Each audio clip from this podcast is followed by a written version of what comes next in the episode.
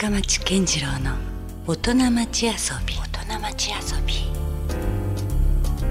えー先週に続きまして今夜も遊びに来ていただいているのは能楽師の、えー高尾幸則さんです。今夜もよろしくお願いします。よろしくお願いいたします。まあ先週はですね、はい。あの高尾さんがいろいろまたあの能の世界を皆さんにも知ってもらおうというはい。活動もねたくさんされてらっしゃるから、はい。えーまあ、いわゆるこう本当は敷居が高い伝統芸能ではあるけれども、まあ、少しでもそれをね多くの人に知ってもらうような、そういう話をたくさんお伺いできたんですけれども、はい今夜はですねはい。テーマが「遊び心来ました。」というまあまあ高尾さんこれ多分もうもね待ってましたぐらいのはい。感じじゃないかなと思うんですよね。えーもちろんその本筋というか、ねうん本職はまあ能楽師ということなんですけども、はい。かなりこう多趣味なイメージもありますけど。ねえ。ねえ まあそのあたりをねはい。うんちょっと今日はいろいろお伺いしたいんですけども。あのー舞台でですね、その先週もちょっとお話ししましたけども、はい。ちょっとこうすごく緊張する年齢に入って、うん。やっぱりこう何か考えないでいい時間帯っていうのがないといけないのかな。うんうんまああのそういうこともあって、はい。あの基本的に能は室内競技。うんまあ室内ですよね。確かにねもう一日楽屋入りしたらずーっと室内にいて、うん。終わるまでうん。っていうことなのうで、ん。外に出ようと。うん。うん出たいなと。っなるほど。ていうのを思って、はい。最近ゴルフにはまってます。あゴルフ？はい。それ割と最近始められたんですか？いやあの実は中学ぐらいから。めちゃくちゃやってるじゃないですしか。てるんですけどうん。全然上手にならなくて。うん。でこのコロナで、うん。あの本当舞台がなくなってしまって。もう稽古にも伺えない、はい。あの趣味でね習ってらっしゃる方、であそうだ。今年はちょっとゴルフを楽しもう。ん。う上手になりたいなうんと思ったわけですよ。はい。であの知り合いの知人とかゴルフ好きが結構いらっしゃるので、うんあのこっちからお誘いして、うん。あのまあそれを自分のき心を解放するというか、うん。もうそういう時間にしようあるいは歩くということが、はい。やっぱりこのコロナで歩かなくなってしまって、うん。えーそれも言われてましたからね。そうですね、ずっと。やっぱり自分の体を鍛えるっていうこともあるので、うん。行こうと思って、うん。最近はよくゴルフに行ってます。なるほど。はい。おーじゃあかなりもうどうですか？週一ぐらい？いやそんな行ってないですよ。あそんなにはない？はい、ただあの行ける時はなるべく行こうというふうにしてますけれども、まあ、今ねそのちらっと話しましたけど結構こういう関係も広そうだから。いやいやもうねありがたいことにいろんな方と。選手と一緒に行ったりとかですか？そうですね。あうんのそういうこともありますし、うんあのまあいろいろこうなんていうんですか、うん。うん、やってみないとわからないことってあるじゃないですか。い。やほとんど何でもそうでしょね。やっぱやらないとわからないですよね、それをこれと思ったのはね、うん。あの僕するようにしてるんですけどね。他はもう車大好きなのでうん車を乗り換えたりとか。その車っていうのはいろいろはいカテゴリーもあるじゃないですか、はい。はい。普通にももう一般の車を乗り回すのも好きな人もいれば、はい。はい。ちょっとこうマニアックなククラシックカーだったりスポーツカーだったりとかいろいろありますが。アメ車ですアメ車またちょっと全然違うとこ行きますね。いやいやもうあのね国産のクラシックカーとばっかり持ってましたけど。もうそこは手入れ僕できないんであうんのいろんなこう自分でねこういろいろいじれないんで、はいはい、あのやっぱり結構ごつい系ですかじゃあ？ですね。おえい時代はいつぐらいのアメ車いやいやあの最近のですけど。あそうなんですね、はい、もう古い車あの要はですね、うん。あの怪我することがすごくあのダメだって言われてたんです、まあまあもちろんね、はい、だからバイクは絶対乗っちゃダメって言われたんですよ。バイク。あバイクね、はい。怪我しやすいね。転んでしまったり、うんうん。だからバイクはもう絶対ダメって言われてたんで、うん結局車なんですけど、うんうん。あの大きい車が大好きなんで、うんうんで、えーまあそそ自分で整備できればいいんですけどできないんで、うん割と新しいのを乗ってますけどね、うん。え今時のアメ車でごつい車って例えば何ですか？カマロです。もういわゆるこうゴリゴリのスポーツカータイプってことですよね。そうですね。ただね僕の中では速い車はいらないんですよ。ねカマロって結構なんかそっち系のイメージですけどね、あの速い車っていうよりも自分がやっぱり仕事に行ったり、うん。ゴルフに行ったりうん。その移動時間が長いので、うん。そこを楽しめる。うんだからもう全然飛ばさないんですよ、うん。もう高速道路80キロで一番左車線をずっと走ってたりするんですよ。なるほど。それで好きな音楽を聴きながら、うん。もう何も考えずに行くと、そのだから空間が楽しめるっていうそう感じですそうですです。もんねまあはい。ま全く僕も一緒で、うん。もう全然渋滞とかうん、苦にならないです、うん。もう音楽がそこにあれば、そうですね、うん、もう全然楽しいですもんね。だからそういうのって今すごいですよね。あの Bluetooth とかね、うんうん。車で自分の携帯つなげたりとかうんできるじゃないですか、できますねラジオだからもう僕の中にはうもういっぱいいろんなのが入ってて、うんでそれを自分であ今日はこんな気分だなと思いながら、うん。昔のディスコソングを聴いたりとか、うんうん。えーボズスキャッグスを聴いたりとか、はいはいうん。そういうことをしてますけどね、うん。その時間って楽しいですね。そこでは一切脳は流れないんですねあの舞台が近くなって、うん。ああ覚えなきゃと思う時はね 時々あるんですけど。締め切りが近づいた。もう僕ら覚えないと舞台出れないから。いやそりゃそうでしょう。はい、だからうそういうのがちょっと近づいてききてる時っていうのはやっぱ自分でねそうやって緊張させてるんですよ。で。もどうなんですか？もう何十年とやっぱされてるもう人生とともに脳があるわけですよね、うん。先週の話で言うと。そうですね。もう完全にこう染み渡ってるんじゃないんですか？いやいやいやこれはですね全部で220曲ぐらいあってあそれをじゃあ全部やったことあるか全部覚えてるかってそれは無理な話あでうん。やっぱり出番の前にこうそこを覚え直す。だからうん。この仕事をやってる限りは一生覚えてなきゃいけないです。なるほど一生脳を働かせてないとうん。ダメなんですよ。う。ん。なるほど。なんかあのこう自然だったりとか、うん。そういうこうあの楽しみ方っていうよりもうん。割となんていうんですかね、あのコンテンポラリーなというかああのね、うん。でもね僕自然大好きなんですよ。例えばね、ドライブをしてる時にパッと目に入った景色でだって涙が出てきたりとか、結構感情がそうなんですよ。入っちゃうんですよ僕。パッてすぐ入っちゃうんで。もうそういうのを見つけた時おのー。なんかあのー楽しさっていうか、この間も走ってて、うん。雲が鳳凰に見えたんですよ。おーおー。あこれすごいとか思って。泣きましたまたはい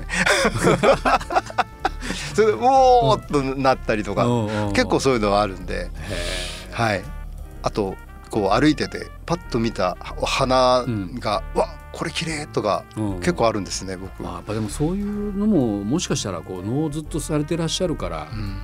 なんかそういうこうなんていうんですかねこう人間がもうそうななってるというか、もう職業柄なんですかね。どうなのか分かりませんけど、うん。でそういう景色を覚えてることで今度自分が舞台に立つ時にそこを思い出すんですよね。なるほど。ねそういうところではいろんなこう景色が出てくるから、うんだから、ま、待っててもそういうふうになるんでしょうね。いろんな景まあ、色。でもそれでいうともうかなりこう舞台とええ。日常っていうのがその延長線上にあるというか、そうですね。そういうとこも生活がね舞台でしたから、うん。父もいました。母も実は能楽師の娘なんですよ。お母様もそういうやっぱり環境というか。そうですおうねおうおう。で弟も能楽師ですし、うんもうそれで回ってることなので。じゃあもう家族の話でもまあそういう日常会話の中にも常にこうそういう脳が中心でというか。ありますねそこは。うん。うん。なんか一回でもこうはみ出そうと思ったことないんですか？こうなんかぐれたりとか。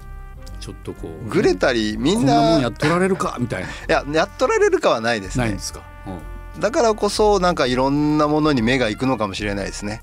むしろね、はい、うん。まあゴルフだったりその車だったり、うんまああの一時期船持ってたりとあかそんな海に遊びも。はい海に行ったりとかしてましたし、うん。まあテニスとかうん。スポーツも大好きですし、うんあとお酒飲むのも大好きなので、あの今ねちょっとおコロナでまあお店とかはねなかなはいかたくさんはいけないでしょうけどね、はい。うん。まあそれで実はちょっとい閉めているんですが、うん。能舞台の1階がバーだあなんかそういう話をお伺いしたことある、はい。あのなんか要は、ええ。高尾さんのところにまずそもそも能舞台はい。があって、はい、そこの一部がバーになってます、はい、2階に能舞台があるんですけど、はい。1階をちょっと改造して、うん。えーバーをうん。やっておりまして。うん。でしかもあの古いお酒が飲める。ほう。ちょっとオールド特級表示のお酒が飲めるとかね、スペシャルなはい、うん。もう今なかなか手に入りにくいのが飲めるとか。そういうお店だったんですけどやっぱこのコロナでうん今はやっぱりどうしてもこう流動的になってしまうので、であのバーテンダーを雇っていたんですけれども、えバーテンもされてたんですか？そこで。いや僕はしてないですよ。あびっくりした。はい。ただあのお酒を出すことはできますけど、うんうん。あのただ専門の方を雇っていたんですけども、やっぱりこうこの状況ではなかなか難しくなってしまったので、ちょっと休業を今してますけどね、うん。またあのいずれ再開しようとは思っています。そんな能楽師いらっしゃるんですか他に？いません。いないですよねなんか。はい。聞かないですよね、はい、それがこう融合してるというかね合体してるような。うんなんかイメージがなかなかなかったんですけど、まあ僕の中ではあの能を楽しんで、うん。まああーその後に大体どっか流れるじゃないですか、はい。食事行ったりとか、お酒行ったりとか、で今日の舞台は良かったねとか、うん。あれはダメだったねってお客様多分お話しされてるとちょっ思うんですよ。と浸りたいですよねその後に余韻というかね、でそれがうちの舞台に来ると、うん。その後そのまま下のおバーに行うんって、うんでその今日の能の話をしてもらえるとか。そういうふうにちょっと考えいやそういう意味じゃすごく理にかなってるというかいいですよね。うん。うんだそのね、えーくうん、流れをその一日の流れうん。をこうなんか完結できるようなうん。あものにしたいなっていうのはずっと思ってました。な。るほど、まさに今日のテーマにぴったりでそれこそが遊び心ですよね。そうですね。うん。僕はやっぱり遊びってないと仕事はできないと思っているので、まあある方にも聞かれたことあるんですけど、はい。遊びって何ですかって言われた時に、うん。いや仕事を一生懸命するでしょ。うん。仕事を一生懸命するぐらい遊ばなきゃダメですよっていう話をしたんですよ。うん。適当に遊ぶっていうのは僕は嫌いなんで、うんもうやるんだったら徹底的に遊ぼうよ。うんうん。もうそれを突き詰めるぐらいやろうよってうん僕は思っているので、うん。やっぱそれが僕は遊びじゃないかなって思ってて、はい。実はあの私の講演会があるんですけど、うん。えーそのお会の名前がうん「能遊び」っていうんです。あまさに遊びがついてるんですそうなんです。でそれが実はうん。能はの能楽の能ですよね。うん。遊びを僕造語を作って、うん遊ぶっていう漢字ありますよね。言うとか言うっていう字ですね、その後に美しいってつけたんですよ。おおなるほど。はい。で要はうん。綺麗うにん。美しく遊ぼうよっていう意味合いで、それを能でみんな実践しようよっていうんで能遊びってつけたんです。あすごくいいネーミングですねはい。うんだからこれは僕はあの本当に遊び方あうん。ーきちんと遊びながらうん。楽しんで、うんそして綺麗に遊ぼう美しく遊ぼう、うん。で美しいものを発見しようっていうような、僕は僕の中の遊びはそうなんですよ。うん。いやでもなんかそれはすごくこう脳にも通じるし、はい。その遊び心みたいなね、うん。ところがまたさらにそこがまた、うん。ね、しその脳にも反映していきそうなそうですね。そんな話ですよね。よく言われてたのはあの普通の生活が舞台に出るよって言われたんです。ああなるほど。うん。要はあの扇を取る動きあるいはこう何か座る動きうん。これもあの能舞台の上でやるときにうん。普通に雑にししすぎているとうん。それが出ちゃうんですよ。うん。何気ない動きが。うん。だからそういうところってすごく大事だと思うんですね、うん。だからやっぱ美しく遊ばないとダメだなと思ってそす。のまあ行間というか間というかね、うん。そういうちょっとしたところにうん、そういうものが出るんでしょうね。出ますね。本当出ますね。うん。面白いもんですよ。うん。だからなんとなくその待ってる人を見るとそのなんか性格みたいなの分かったりわかります。するんでしょうじゃあ。はい。うん。であのまあお素人さんをならあの趣味で習われてる方が前を待ってらっしゃる時に後ろから僕ら歌っているんですけど、うん。背中しか見えないんですよ。うん。であ見てたらあこの方は今迷ってるな右に行くか左行くか迷ってるな今考えてるなって全部わかりますから、あーすごい。お見通しな。んや。だから背中はあのよくあの男の背中って言いますけど、はい。背中ってすごい大事だなと思ったんです。うん。だからこのアイリッシュとコラボするはい。時なんかも、ねその話出ましたはい。けど。うん。その、えーバイオリンをされてる方名古屋の方なんですけども、うん。その方が僕が初めてご一緒した時に、うんパッとぼ僕の背中を見ながら弾いてるわけですよ。うん終わった後高尾さん背中がやばいです」って言われたんですよ。う んどんな風に映ってたんでしょうね。背中が危機迫る何かを出してた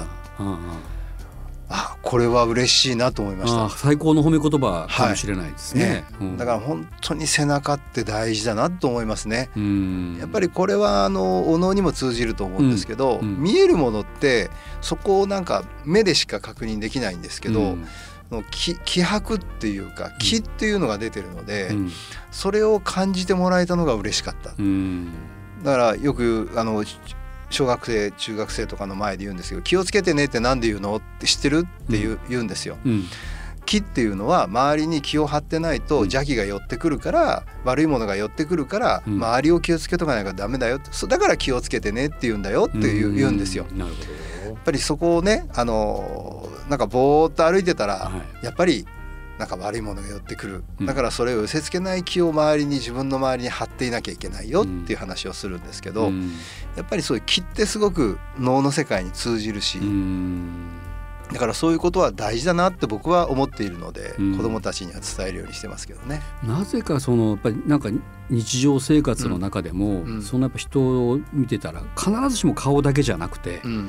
そのなんかねその姿にうんその気持ちがちゃんとこううん現れてたりというか、うん悲しそうだなとか、そうですねね、楽しそうだなってやっぱ出てるもんですよね。出ますねあれは本当に出ます。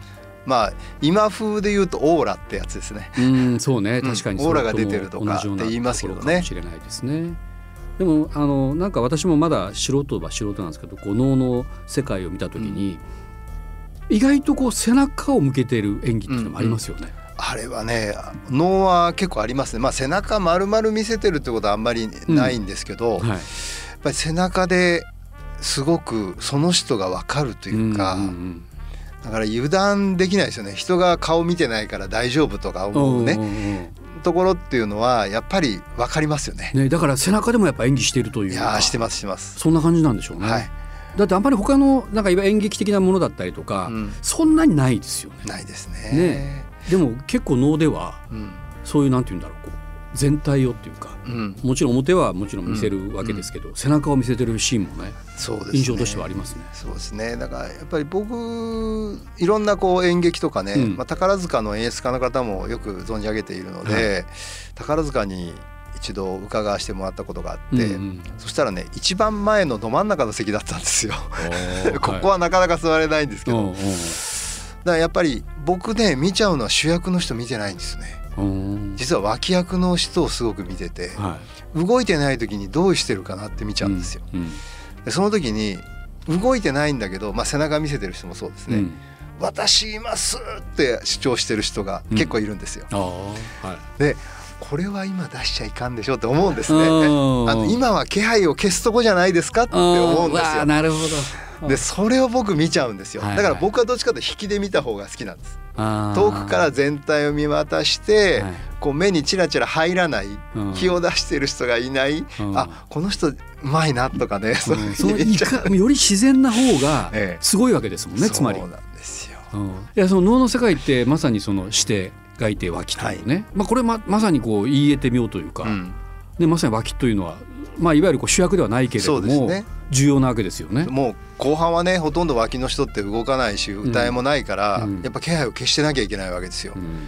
でそれをやっぱり主張されるとね視点の邪魔になりますからね。なるほど。でもなかなかこうその消すっていうのは意外と難しくないですか？ー難しいですよ。ね。それも脳を見る時の遊び心なんでしょそうですうね。ねだから常にこう主役ばっかりに目で追うんじゃなくて、うん、その全体がどうなのか。そうですね。その時に脇がどう立ち振る舞ってるかそうでとかすそうです。そう本当そういうのありますね。なるほどね、うん。いや面白い。今日は遊び心という話できましたけども、あの何かこう高尾さんにとってのいわゆるこう遊び心うん。みたいなものっていうのは何かこうあるんですか？これというものは。あのー基本的にはさっき言ったうん。遊びという漢字にね、うん。あの表しているように、美しくスマートに綺麗に遊ぼうと。うんでそれとプラスしてそのただ自分のこう気持ちを解放するだけじゃなく、うん。何かの時にそれそういうことが役立つ気がしてるんです。うん。要は自分の引き出しを増やす。うん。引き出しを増やせるように遊ばないとうん。いけないのかな、うんあのただなんかぼーっとしてるだけじゃない、うん。まあ、ぼーっとしてる時も何かあるかもしれませんし、えー僕の中ではやっぱりそこは自分の引き出しを増やすうん。一つのうん手段方法というか、ものじゃないそれが遊びじゃないかなっていうふうに思ってます。うん。うん。で能でもあの動きはこういう歌いの時にこう動いて、うん。ここで足を出しなさいって決まってるんですけど、でもそれをちょっとずらしたりしてみることで、うん要するに遊びですようんうね、ん。自分の気持ちを乗せたいために貯めといてちょっと遅らして出すとか、はい。そういうことでもやっぱり遊びなんですうんうよ、ん。だからやっぱりそういうところがいろんなことをすることでこれはあのお金をかけなさいとか、うん。そういうことじゃなくて、うんいろんなこう参考にするちょっとこう見てみるちょっと体験してみる、うん。これもあのそういうところにつながってくると思うんですけど、うん。やれる範囲の中で、えーいろんなことを経験することで、うん。ひ本当引き出しが増えて、うん。だんだんそれが溜まってくるんですよね。で何かの時に絶対役に立つので、うん。それは絶対しなきゃいけないことじゃないかなってうん。思います。なんかその生きている上でそういうこう遊び、うん。心のゆとりみたいなものがね、はいないとうん。やっぱりそこは深まらないというか、そうですね。まあそれ高尾家の今までのルールみたいなのがありますよね。だからその全然高尾さん自身も自由じゃないですか。そうですね。縛られてないはい。ね教えられ方をされたからこそ、むしろ反発もなくうん。まっすぐやってこしれたのかもしれないしそれはなんかイズムとしてうん。ずっとこう代々また息子さんあるいは孫さんとかにもうん。ね伝わっていってるそうですところかねもしれないですね。まああの僕らの世界は修行に入らなきゃいけないので、うん。僕は9年間東京で住み込み師匠の家に住み込んでうん。修行したんですけどまあ、もちろんそういう厳しい場面もいろいろあってるわけですよね。うん。だからこそう、ん。なんか今があるのかなって思うし、大変でしたよ、うん。とにかく住み込みっていうことは何でも師匠のそばにいて身の回りの世話から何かしなきゃいけないので、うん。それは大変だったと思いますけど、うん僕ね一切ねそれを苦しいって今思わないんですよ。おうあれがあってよかったと思います。その当時もそうだったんですか？その当時はそうじゃなかったと思います。あやっぱかなりきついなと。はいうんもう休みがないですから365日、それはやっぱり現実そうですよね。自分の時間ですよね。自分の時間がないのでね、うんうんだから大変だったと思います。うんだけどそれを乗り越えたことで、うん今なんか笑って「ああの時は大変だったよね」って言えるんですよ。後で笑えるっていうのまたいいですよね。そうですよね。うん。だからやっぱ苦しいことをねやっぱ皆さんこううん。思われるということいっぱいあると思うんですけど、うん。うん。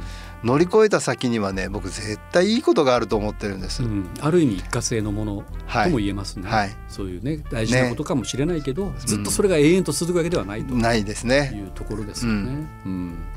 さあそれでいくとですね、はい。これから高尾さんが、うんあの目指す道、うん。あるいはやっていきたいことうん。っていうのは何かありますか？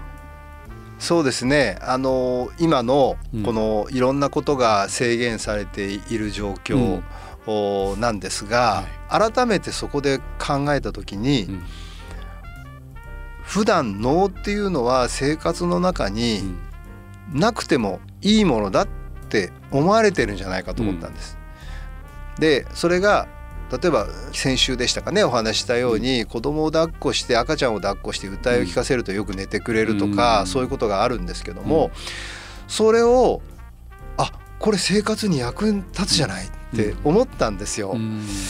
あこれはなんか能って普通普段の生活にも絶対つながるとこあるなと、うん。だから僕は日常にななるようにうん。能が日常に役に立つようなことができるんじゃないかと、うん。それをやっぱ皆さんにお伝えしなきゃいけない。うん。あの伝えるっていうのはすごく難しくて、うん。そういう場面がなければ伝えられませんし、えーまあ私はいろんなご縁をいただいてそういう伝える機会っていうのをいただいてますので、うん。そこで伝える機会をいただければどんどんどんどんどんどん発信して、うん。能っていうのは日常こんな役に立つんですよとか、っていうふうに僕はし今これからしていかなきゃいけないし、うん。福岡は芸どころって言われてますけど、はい。なかなかね今芸が育ってないと思ってるんです。うん。特に能の世界見るとうん。そう思います、うん。だからそれをもっともっとあの皆さんにうん。知ってもらうためにうん。いろんな活動をしていかなきゃいけないなっていうのは思ってます。なるほど。それが野望です。なるほどね。いやでもそれは素晴らしいことですよね。なんか人間の、えーまあちそのいわゆるこう力を表すときに、まあ、能力っていう言い方もしますけど、はいはい。それでももしかしたら通じるものがなんかあそうですね。世界ってあるのかもしれないですね。ううん。んやっぱり先ほど背中のねうん。話じゃないんですけどもやっぱり何かこう気をうん。出す気持ちでやるうん。気を入れるうん。そういうところに絶対つながってくると思うので、うん。やっぱりそういうところはあのいろんな方にお伝えしたいなと思います。うん。ね、そしてその遊び。遊び。がまたね生きてくると。そうですよ。とそこですよ。それはもう高尾さんが もう体現してますもんね。はい、そんな感じがね、はい。まあ、これからもじゃあその脳の世界を少しでもたくさんの人にね、そうです魅ね。力を感じてもらえるようはない。活動につなげていきたいという日常の中に脳をとはい、よいうことですよろしくおね。願いします。はい、えー先週もお伺いしましたけど直近でいうと12月5日の日曜日にね、はい、えーアイルランドの音楽と脳を、えーコラボした「ジョイン・ザ・ゲームある戦いの情景」というですね、えーコラボのイベントがありまして、はいまあ、これこそまた遊び心にあふれたというかそうです、ね。じゃないとこんなきっかけとか企画ならないですもんね。そうですね。うんあの楽しくあのご覧いただけると思います。はい音楽を言葉というふうにもう本当にそういうのを体現できるようなうん公演です。えー詳しくはですね、えーはい高野会のホームページをえーチェックいただきたいと思います。そして、えーもういよいよね年の瀬も迫ってますが、はい。来年もかなりもう決まっているものがあるんですよね。そうですね。やっと動き出したはいような感じがありますうんね。ようやくイベントもね、はいだいぶできるようになってきましたけど、はいはい、まああの1月10日、これ、はい。あの大利公園に能楽堂があるのはご存はい知だと思いますけども、ね。はいあのい。ろいろこう耐震うん基準とかの見直しとかで、ちょっと改築リニューアル今したんですよ。うんで来年から1月からあの使えるようになって、はい、まあ、そのオープン記念ということで能楽入門講座とというの、があります。うん、はい、じゃあまさにこれから脳の世界を知りたいという人にはぴったりな、そうですね。うん。あの私もあの素顔であの、うん高砂といううおめでたい曲を回せて。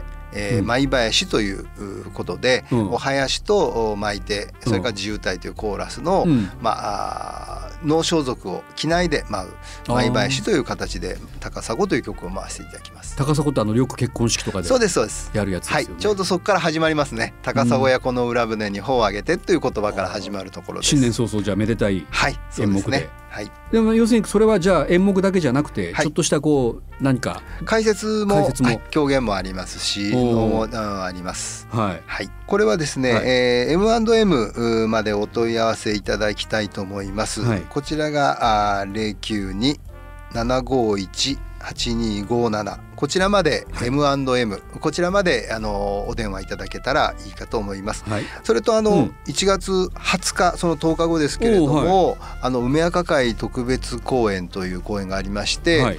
これはあの梅若会というのは私の師匠、梅若実先生これはあの50今6代目。う。んで、えー、4代続けての今先生もあ師匠もお人間国宝でいらっしゃいますけれども、があの福岡での主催の会になってきます、それから山本東次郎先生、うん。こちらお二人とも人間国宝です、その人間国宝の方に紛れて、紛れて 紛れてってこともないでしょう。けど紛れて私があの絹田という、まあ、はい福岡に芦屋のお話なんですけれども、うんうん。絹田という非常に難しい名曲に挑戦させていただくという舞台でございます。すごいですね。人間国宝のお二方と一緒に。ですね。もうちょっとそれだけで緊張しますね。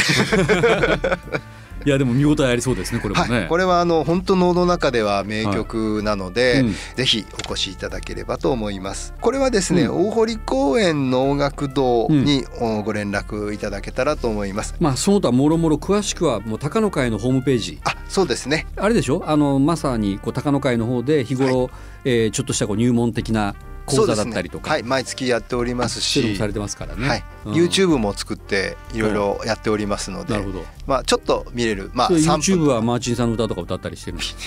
それはもういや。いやあくまでも。いやあの子供にやめなさいって言われました。やりたいけど。やりたいけど。そこはあくまでも脳にはい、徹したそうですね。ホームページであその YouTube されてるとい。うことなんですね、はい、なるほど。じゃあぜひそちらもぜひチェックしてみてください、い、やなんかやはり改めてちょっと見たくなりますね。あーぜひもう本当ねそう思っていただけるとありがたいなと思います。ね話ばっかりでしたけども、はい。今回、まあ、改めてこれで見るとまたよりその深みがはい。わかるでしょうし、はい。なんだったら自らはい。ちょっと学ぶというか、そうですね。はい。うん、あの学ぶと分かるんですよ。あの例えばゴルフだったら、ゴルフを習ってみると、うん。あんなプロが普通にボールを打ってあんなことができるっていうのが、うん。どんなに難しいことかってや分かりますってみて初。めてわかることありますよね。はい。まあ、ギターとかもね、そうだと思いますし、うん。でもやっぱりそういうことを体験して、まあ、一生できる趣味としてね、うん。やっぱり習っていただくのは、うん。僕はあのいいことじゃないかなとうん。思っています。はい、もういろいろね、もう学びというか生きる気づきもたくさんいただきました。ということで本当に2週にわたってありがとうございました。はい、ありがとうございました。能楽師の高尾幸則さんでした。どうもありがとうございました。ありがとうございました。Love FM Podcast. ラブ f m のホームページではポッドキャストを配信中スマートフォンやオーディオプレイヤーを使えばいつでもどこでもラブ f m が楽しめますラブ FM.co.jp にアクセスしてくださいね Love FM Podcast.